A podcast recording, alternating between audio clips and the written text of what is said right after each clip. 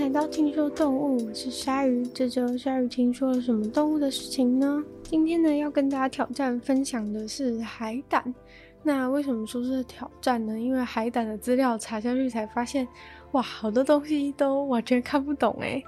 对，那海胆的确是一个很神奇的生物。然后平常的话，大家也蛮多人喜欢吃海胆的。但是大家知道，就是平常吃的海胆是海胆的哪个部分吗？就其实大家平常吃的那个。看起来深黄色的那个海胆啊，其实是就是海胆的生殖腺，然后又叫做海胆子。对，那其实这个。呃，生吃或是煮熟再吃都非常受欢迎的食材呢，其实是很后来才被大家发现是好吃的东西的。对，就是吃海胆的历史并没有到非常的久远。就是虽然说现在海胆好像不管是在冻饭啊，或者是什么生鱼片店之类的，或者是寿司店，就是都是很热门的一项产品，但是其实吃海胆就是并人类并没有从很久很久以前就知道可以吃海胆的事情。海胆呢，其实是就是呃日本在日本在二战之后才发现海胆是非常的好吃的。那原本的话，因为就是海胆，他们原本是吃就是海带为生的，所以如果是有养殖海带的农民的话呢，就会非常的讨厌海胆，觉得海胆是一种害虫，这样子会一直把他们的海带吃得变得丑丑的，卖相不好。所以呢，早期的时候是把海胆认为是一种害虫。那可能大家也没有想到说。那个刺刺的海胆剖开之后，它里面的生殖腺是这么的好吃。那总之，日本人就是发现了这件事情啊，从此以后，就是海胆就变成一个大家非常喜欢吃，然后甚至被列为是一种高级的食材。那除了在日本以外呢，智利也有一种。传统的食品是用海胆来制造的。那因为就是全世界最喜欢吃海胆的还是属于日本人，所以嗯，智利那里虽然有人会吃，但是很多的海胆还是会被出口到日本，满足日本当地的一些需求这样子。那所以呢，关于海胆食用的部分差不多到这边，然后这里呢，就是为了就是吸引大家的注意力。如果大家就是听到这边还觉得有兴趣的话，那我们就来了解海胆到底是怎样的一种生物好了。其实今天会做这一集呢，有一部分人是因为就是一直呃听到有人在讲说想要吃海胆，想要买海胆，甚至想说哎、好像。完全不了解海胆是怎样的一种生物。那海胆的话呢，它其实是属于棘皮动物门下面的一个纲，叫做海胆纲。那海胆纲里面的所有的生物都会被认为是一种海胆这样子。那海胆的学名的话呢，其实是意思是豪猪般的动物，对，因为海胆的外观不是刺刺的嘛，所以就被人家觉得说是像豪猪的动物，然后也因此就是定为了一个学名这样子。那海胆的话呢，又被称为是海刺猬，那同样的原因嘛，都是因为它就是刺刺的。那海胆的话呢，其实。大约有九百五十种不同的海胆生活在地球上不同的海洋里面。那海胆的栖息的深度其实差蛮多的，从很浅的潮间带淡水跟咸水的交界地方，到深海的五千公尺，都可以找到海胆的踪迹。那海胆的那种球状硬壳，应该算是它最大的一个特征吧。就是这个海胆通常是一颗球，然后这样子刺刺的，然后直径的话呢，通常大概是三到十公分左右。但是大家知道吗？海胆其实是会走路的哦。很多人可能觉得海胆就是 就是一个嗯刺刺的球，然后只会停在那边这样子。但是海胆其实是会移动的。后面我们再跟大家讲说海胆是怎样移动，然后。海胆还有一个特色，就是它具有这个五重对称性。五重对称性的意思就是说，就是从它身体的身体，就是找五个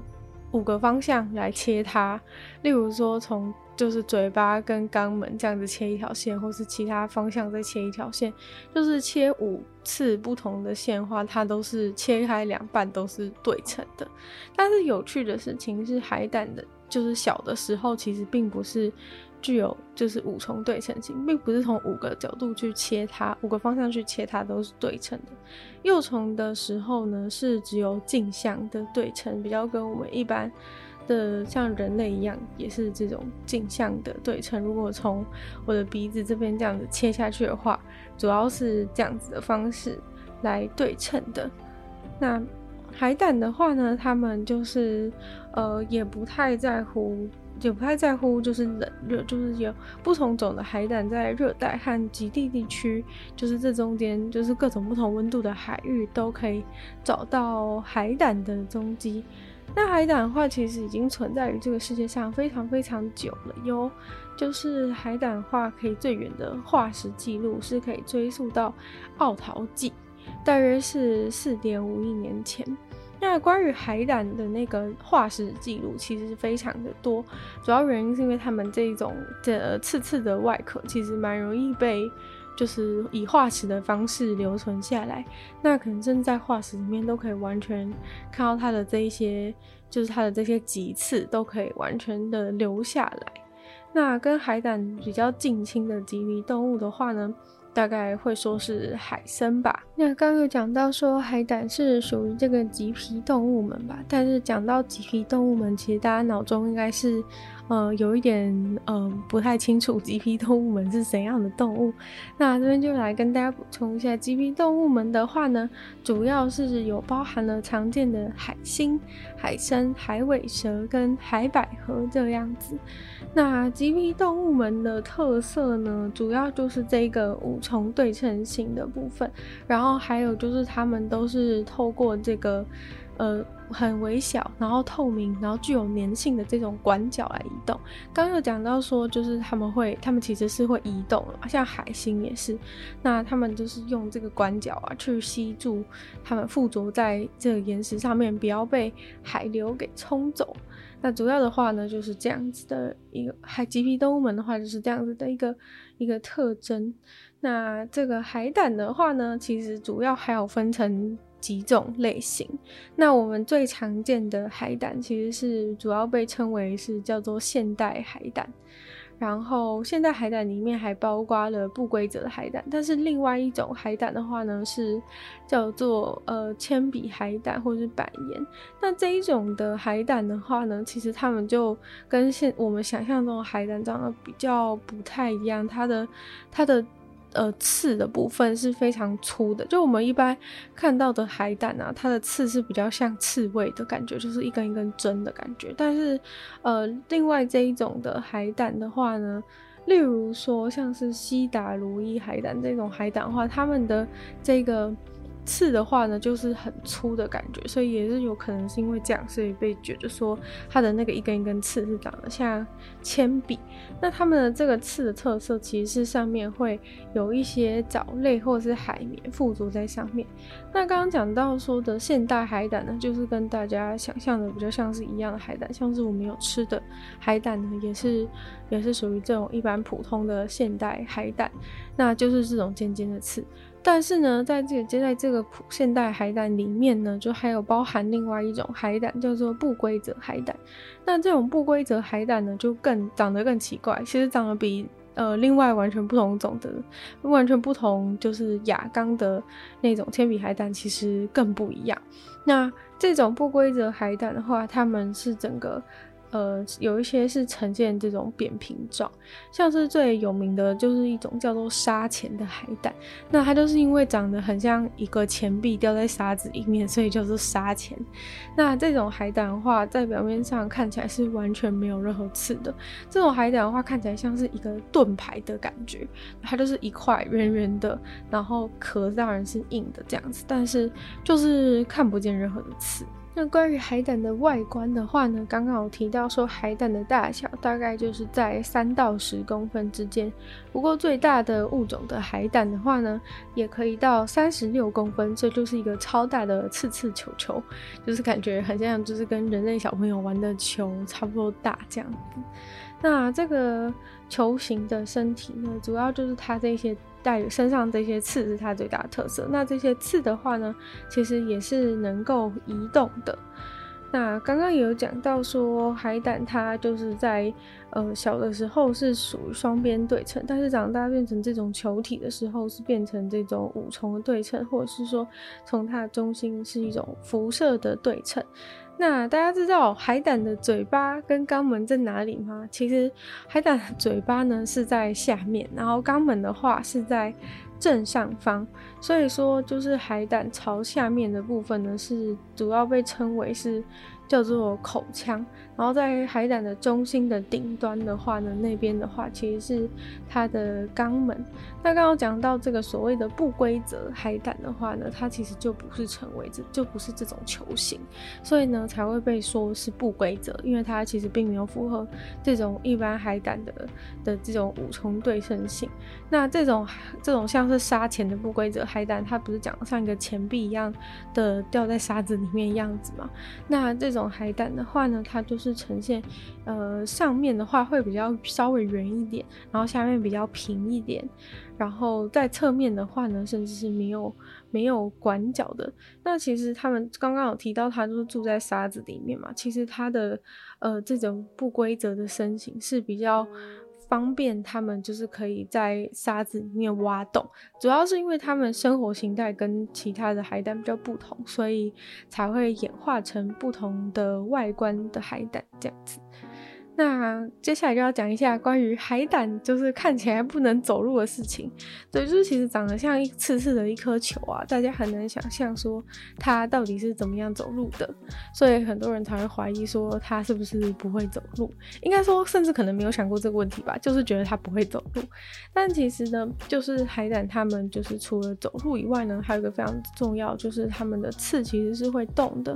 那这个刺动的方式呢，其实是因为它们这个一根一根刺的最下面都有一个球窝的关节，就是附在它的这个球面这边。那这这个球窝的关节呢，其实是可以去改变。去改变就是这个刺，就是指着指的方向。如果你今天用手去摸海胆的话呢，我是没有摸过海胆，但是如果你就是很想很手贱，很想要用手去摸海胆的话，它们的刺呢其实是会迅速的反应，就是你摸你可能摸其中一根刺，然后旁边附近所有的刺呢都会。往都会刺向你的方向，那这个部分呢，就是为了就是要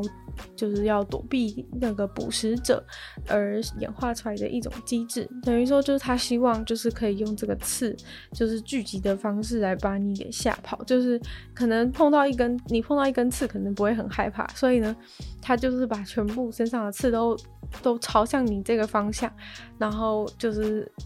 可能这样的方式就可以让一些。一些想要来吃它的动物被吓走，这样子。那其实海胆呢，它们主要走路的方式就是使用刚刚讲的这种管角嘛。那它这个管角因为有非常非常的多，然后很透明，就是细细小小的，所以呢，大家其实是看不见的。那这个。管角的方式就是跟海星是非常的像。那普通的海胆呢，因为它是五重对称嘛，所以其实它没有一个固定，就是它没有说像我们走路一定要正面面对着前面，它是可以就是想要往哪个方向走就往哪一个方向走。那这个管角的部分呢，通常都是嗯呈现一个对孔的突出，然后它通过一种，它比较像是一种。就是液压的动，液压的液压的方式来带动这一些管脚来移动，就是有点像是用呃这种水血管系统的操作，所以呢，他们就是在移动的过程中，就是会靠他们的呃这个刺刺的刺刺的这些针，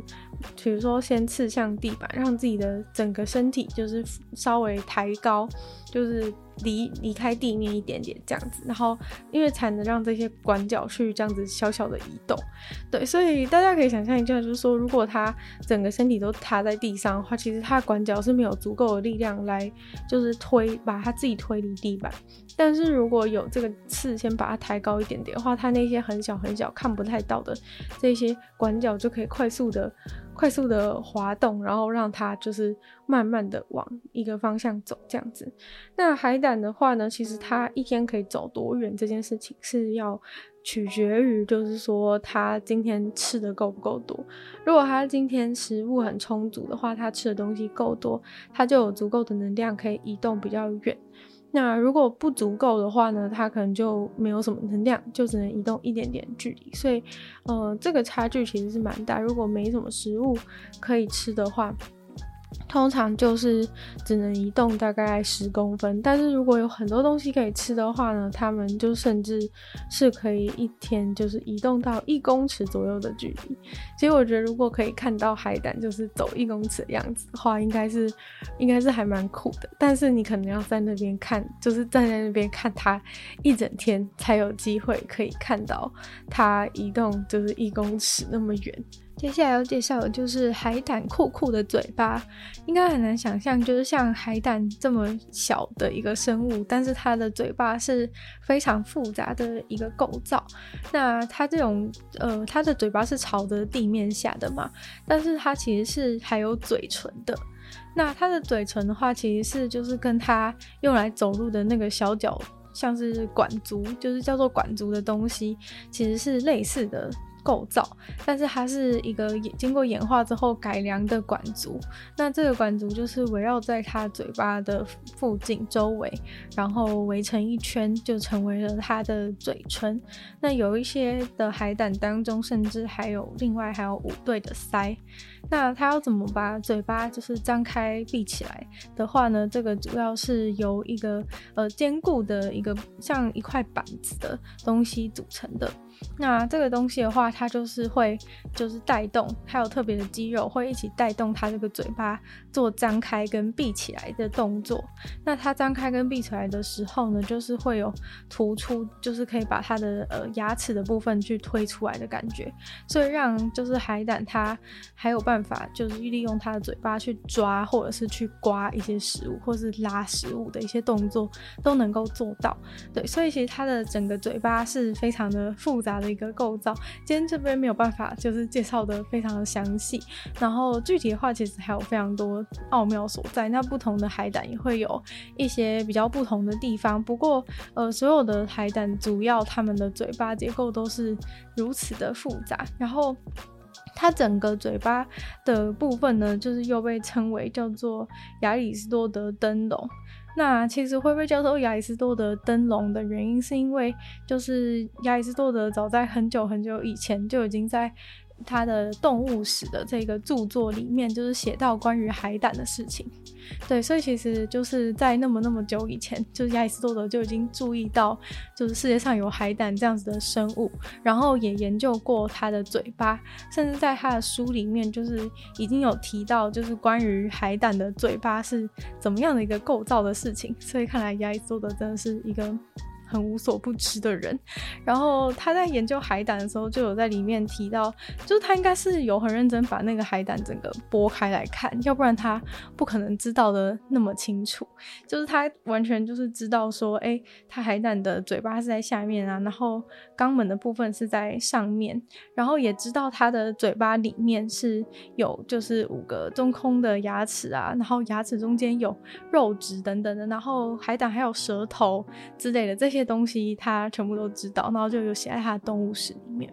然后所以后世的人呢，就是把就是这个海胆的嘴巴的构造，整个构造因为很复杂嘛，包含了刚刚所讲到的那一些部位，就把它整个整个部分口腔的地方，就称为是亚里士多的灯笼。但是其实就是后来是有一点点小小的误会，是因为，呃，就是亚里士多德有提到就是海胆跟灯笼这件事情，其实是因为海胆的整个造型感觉很像是他们那个年代的时候所用的灯。对，所以才就是会写到关于灯笼的事情。但是就是后面的人是觉得海胆的整个口腔。就是感觉很像是这个灯笼，然后就以为亚里士多德是在说，就是他的口腔很像灯笼，对，所以就把海胆的口腔的整个部分呢，都称为是亚里士多德灯笼。那关于就是海胆，他们感觉得到什么东西，也算是一个还蛮有趣的事嘛。因为就是刚刚有提到过说，如果你用手去摸海胆的话，它的刺其实是会聚集过来的，所以等于说其实它的神经也是布局，就是神经的布局是有到它的刺、它的棘刺上面。但是海胆其实它是没有大脑的，它的整个神经的中枢啊是一个很大的神经环，然后就围绕着前面讲到的这个整个口腔。就是这个亚里士多德灯笼的附近，就是在它的嘴巴外面围一圈有一个神经环。那这个神经环的话，就是会呈现一个放射状，然后去延伸这一些更细的神经来去控制，包含它的棘刺啊，还有那些用来走路的管足，或者是演化成嘴唇的管足之类的。就是这些神经主要都是从这个一个圈的这个环状的神经环当中去散发出去的。那海胆的话呢，主要的感官应该是靠就是触觉、光和一些化学物质，是对这些东西比较敏感，所以才说如果碰它的话，它马上就会把刺都指过来。然后光线的话，其实也是。然后化学物质的话，主要是如果海水里面的一些成分有所改变的话，它们马上都会知道。那在他们的表皮细胞上面，其实都有非常多就是很敏感的细胞，所以才会就是能够不管是在嘴巴啊，或者是在它的几次，都能够很快速的，就是做出反应。那海胆它们虽然没有眼睛，但是因为它们的这些细胞都非常敏感的关系，所以其实它整个身体的表面这一些橡皮的细胞，其实都能够达到像是昆虫的复眼那种作用。对，然后他们这些眼睛其实当然不是真的可以看到什么画面，只是说对光是有敏感度的。然后海胆是不喜欢光的，所以通常会把自己想办法藏在裂缝中啊，或是一些东西的下面。那有一些海胆甚至会很喜欢挖洞，就是他们会从那个出生开始就一直一直挖洞，想办法去躲在躲在。呃，沙子里面等等的，那有时候他们身体会分泌出一些化学物质，也可以去溶解一些。附近的像是岩石之类的东西，然后帮助自己可以有一个洞穴可以居住。那海胆的成长过程其实是非常的酷炫的。现在大家看到的海胆大部分就是长了一颗刺刺的球这样的样子，但是海胆前面有讲过说，它们小的时候其实是只有呃镜像的对称，只有左右边是对称的这样的形态。但是其实不只是这样，就是海胆成长的过程其实长得真的是非常的。不一样，就是他们一开始的时候，当然就是从就是受精卵开始嘛，然后后来的时候就会长得比较像是一个包子的形状，就是上面是圆弧形，可是底部是平的样子。但是等到它变成就是幼体的状态的时候呢，就会变成是一个呃，有点像是只有四只手的四只手的这个。状态就是它是呃，可能像假如说想象现在成体的海胆的话，是全部上面有很多刺，但是它在呃这个幼年的时时代的时候，一开始第一个阶段是会先变成是有四只手的样子。然后接下来呢，它会再成长成八只手的幼体，然后最后才会变成一整颗刺刺的球。对，所以在四只手跟八只手，还有在包子形状的时代的时候，呃，它都是只有左右边是对称的，就是它的手也是两边两边各有两只手，两边各有四只手这样子的状态在成长。然后最后的话才会变成后来我们看到的这个五重对称的一个状态。那关于海胆的生存状态的话呢，在一九七零年代的时候呢，曾经爆发了海胆的大规模死亡。那这当然是让日本人非常的难过，因为他们就少了很多海胆可以吃。在一九八一年的时候呢，就有这个好像是海胆就是细菌感染了，是一个叫做斑点病的东西，然后让这些海胆的幼体几乎全部灭亡这样子。然后后来呢，就好像在过几年之后，还是常常常会在春天跟夏天的时候分别会有一次的感染期，然后目前就是推测说应该是被某种细菌的感染导致他们的脊髓和皮肤造成损伤而死亡这样子。但是呢，其实现在海胆主要的状态，主要的生存状态的话，其实是还不错的，尤其是在就是加勒比海的地区，因为那边的话就是海胆还蛮多，然后一直把当地的海带、海草林全部都吃光。对，就是因为前面有讲到说海胆就是主要是吃海草嘛，但是因为呃海胆主要会捕食海胆的动物其实是像水獭之类的，但是因为就是这一些。海獭、海獭啦，海獭之类这些动物，它们就是呃数量越来越少，关于当然气候变迁啊等等的原因，这些大型的动物其实都渐渐变少，所以导致就是海胆在那边过度的繁殖，然后导致那边呈呈现一个生态的乱象，就是那边的海草全部都被吃光。那海草的话，在海龟那一集其实有讲过，说海草在海洋当中其实是非常重要的一个东西。如果从底层，就是底层的，在这个食物链的底层的海草就开始呃产生变化，就像。被海胆全部吃光的话，就是其实会造成整个生态系都失衡，就可能其他要仰赖海海草生存的动物就是会没东西吃，然后进而就是让吃它们的动物也没东西吃，所以海胆就是在加勒比海那边造成了一些困扰。然后现在也有一些呃人保育人士是在做一件事，就是他们会去训练一些这个训练一些这个海獭，然后让他们就是学习怎么样吃海胆。对，就是他们因为可能已经是被收容，所以不会不会需要在有在野外求生的这种模行为模式。但是就是保育人士就是希望就是可以训练这些海獭重新开始学习怎么吃海胆，然后让他们去海边把这些海胆吃一吃。对，要不然就是整个整个海草都要被海胆给啃光了这样。那最后的话呢，就回到这个，回到这个作为海胆作为食物的部分。